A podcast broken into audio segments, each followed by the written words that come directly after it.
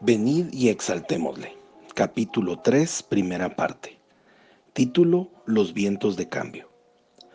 Las oraciones y canciones llegaron directamente al cielo, mientras las 120 personas en el aposento alto unieron sus corazones y sus voces para magnificar, glorificar y exaltar al Señor. Mientras cada persona derramaba su corazón a Dios, uno casi podía sentir al Espíritu de Dios siendo atraído a esa habitación en una forma milagrosa, siendo seducido a acercarse por el dulce espíritu de las alabanzas, a acercarse aún más a los corazones hambrientos que clamaban por un toque de su Creador celestial. Salmo tras salmo fueron saliendo de sus labios en alabanzas y adoración al Padre Celestial. Bendito sea el Señor, el Dios de Israel por los siglos de los siglos. Amén. Salmo 41:13. En ti, Dios nuestro, nos gloriaremos siempre y nunca dejaremos de alabar tu nombre. Salmo 44:8. Pueblos todos, agiten las manos, aclamen a Dios con voces de júbilo. El Señor, el Altísimo, es en verdad terrible, es el gran Rey de toda la tierra. Salmo 47 del 1 al 2.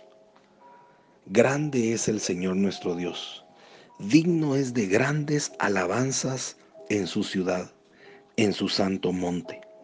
Salmo 48.1. Fue en aumento el fervor de todos los 120 discípulos que estaban sobre sus rodillas llorando, alabando, orando, exaltando suplicándole al Señor para que se mostrara a ellos, para que manifestara su poder y su amor a ellos. Estos 120 discípulos estaban apasionados y desesperadamente enamorados del Señor, y mientras le alababan, sintieron hambre por un toque de su Espíritu Santo.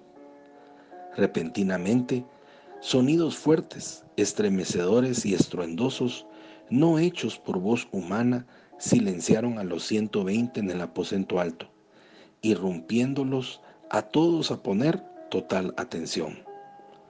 Saturó el lugar por completo. El sonido venía directamente del techo.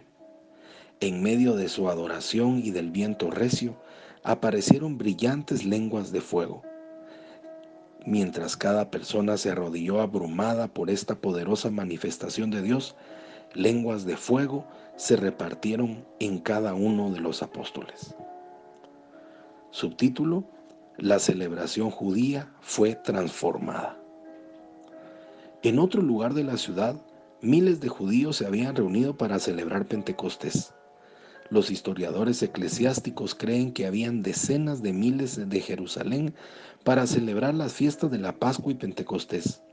Tenían sus ovejas, su comida lista para pasarla a la mesa y celebrar la gran fiesta en memoria de sus antepasados, quienes pusieron sangre de cordero en los dinteles, y el ángel de la muerte vino y pasó de largo por sus casas. Los sacerdotes festejaban allí con sus bellas túnicas y con sus pomposos adornos de oro, reflejando la riqueza y el alto honor que traía su posición. Se pavoneaban de un lado a otro, todos inclinándose a ellos como si fueran alguien importante. Aún su calzado era bellamente trabajado en cuero. Ellos eran los reyes de ese día. Un total contraste con los pescadores, con los recolectores de impuestos, laicos ordinarios que Jesús había escogido para guiar su rebaño. Tú podías sentir el insoportable olor de mar en sus manos manos lastimadas por agarrar las redes, sus cuerpos bronceados por el sol, hombres rudos, nada refinados, gente de trabajo, gente laica en ese aposento alto, se estaba humillando delante de su exaltado Dios. Repentinamente, en medio de esta celebración judía, los rabinos y sacerdotes oyeron un fuerte viento, una experiencia aterradora. Miles de judíos que oyeron ese ruido comenzaron a moverse como hormigas hacia el aposento alto, como si fuesen atraídos por un gran montón de azúcar. Cuando el fuego se posó sobre estos humildes laicos en el aposento alto, comenzaron repentinamente a hablar en lenguas. Pedro se levantó y empezó a predicar. Definitivamente los judíos no sabían de este momento y de esa poderosa y sobrenatural manifestación de viento y fuego y la apertura de los cielos, que era una proclamación pública al mundo de la resurrección de Jesucristo. Fue proclamado tanto a judíos como a judíos prosélitos, reunidos en Jerusalén para su Pentecostés judío, venidos de todos los países del mundo entonces conocidos, 15 naciones, según especifica Hebreos 2 del 9 al 11. A pesar de todo, los judíos escucharon a estos apóstoles galileos hablando en sus propios idiomas. Y todas las personas de estas 15 diferentes naciones se maravillaron diciendo, ¿cómo pueden estos galileos hablar mi idioma? Estos apóstoles estaban hablando en diferentes idiomas como si hubieran crecido en las diferentes naciones y conocieran íntimamente sus idiomas. ¿De dónde vino este poder sobrenatural para que fuera entendido por todos? Vino de Jesús. Comenzó con alabanza y adoración al Todopoderoso Rey. Los apóstoles hablaron en lenguas, magnificando a Dios, exaltando a Dios en el Espíritu. Exaltaron tanto a Dios que esto sacudió a toda la ciudad. Comentario personal. Acá tenemos la observancia de dos tipos de recibimiento, el don de idiomas y el don de lenguas.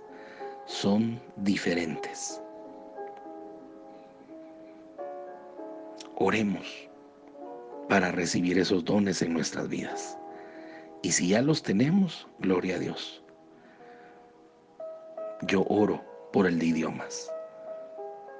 El poder fluir en un idioma diferente al de cada uno de mis padres o a los idiomas que pude haber estudiado. Deseo recibir de mi Señor un idioma diferente para su obra. En el nombre de Jesús te bendigo. Soy Pablo Zárate y te deseo un día lleno de bendiciones. Hasta mañana.